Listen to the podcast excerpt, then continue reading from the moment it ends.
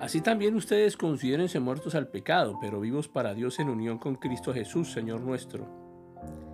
Debemos considerar o contar con que hace más de dos mil años nuestra vieja naturaleza se quedó en la tumba en la que Jesús fue sepultado. Pero cuando Cristo resucitó de los muertos, nosotros resucitamos con Él.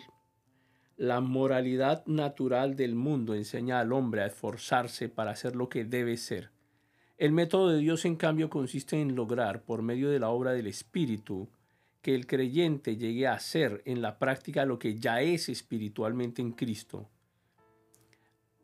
Miremos el versículo 12 de este capítulo 6. Estamos en epístola a los romanos.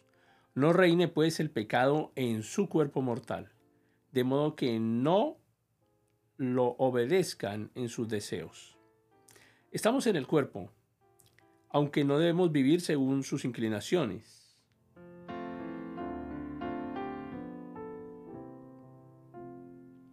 Si bien es cierto que estamos muertos al pecado, pero el pecado no está muerto en nosotros. No estamos completamente emancipados, pues aquí tenemos una amonestación contra el permitir que el pecado gobierne nuestros cuerpos mortales. Ahora nuestros cuerpos son mortales porque están sujetos a la muerte física. El pecado es como un dictador que está listo para tomar, asumir el mando en cualquier momento.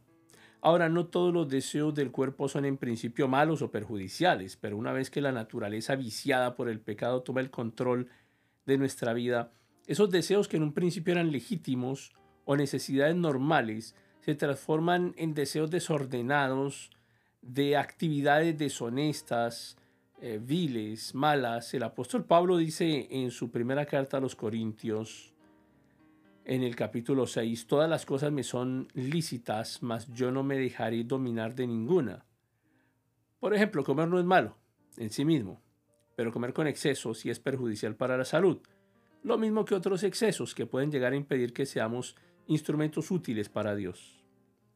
Entonces ahora vamos a llegar a un párrafo que desarrolla el tema de la santificación en la vida práctica.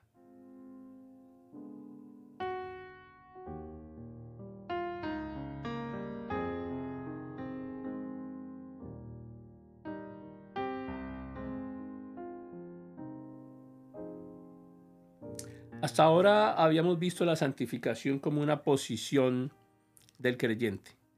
Ahora debemos saber el método de Dios para convertir a un pecador en ese tipo de persona que Dios quiere que sea.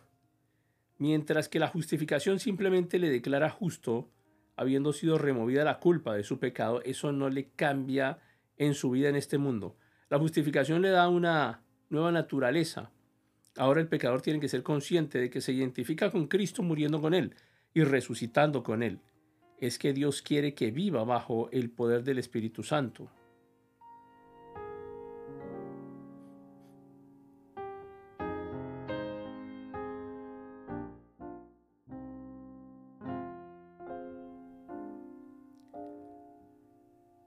Porque el creyente está vitalmente unido a Cristo, que vive, y debe considerar ese hecho y contar con esa realidad. Es que Dios nos ha salvado por la fe, y entonces tenemos que vivir por la fe. Muchos de nosotros hemos confiado en Cristo para la salvación de nuestra alma, pero ¿estamos confiando en Él en nuestra vida diaria? Tenemos pues que vivir por la fe. Así es que llegamos a un aspecto muy práctico Debemos entregarnos o presentarnos ante Dios. Leamos entonces este versículo 13 de los Romanos capítulo 6. Ni tampoco presenten sus miembros al pecado como instrumentos para hacer el mal, sino preséntense ustedes mismos a Dios como vivos de entre los muertos y sus miembros a Dios como instrumentos de justicia.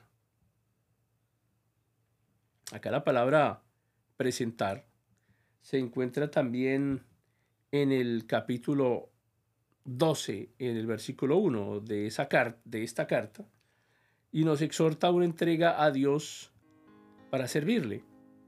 La idea de una vida entregada, de rendirse y al mismo tiempo de una vida de victoria en Dios puede parecer poco atractiva para algunas personas. Estamos hablando de Dios haciendo un llamamiento a la voluntad del hombre. Debemos presentar los miembros de nuestros cuerpos a Cristo. La lengua mentirá a menos que le sea presentada a Él.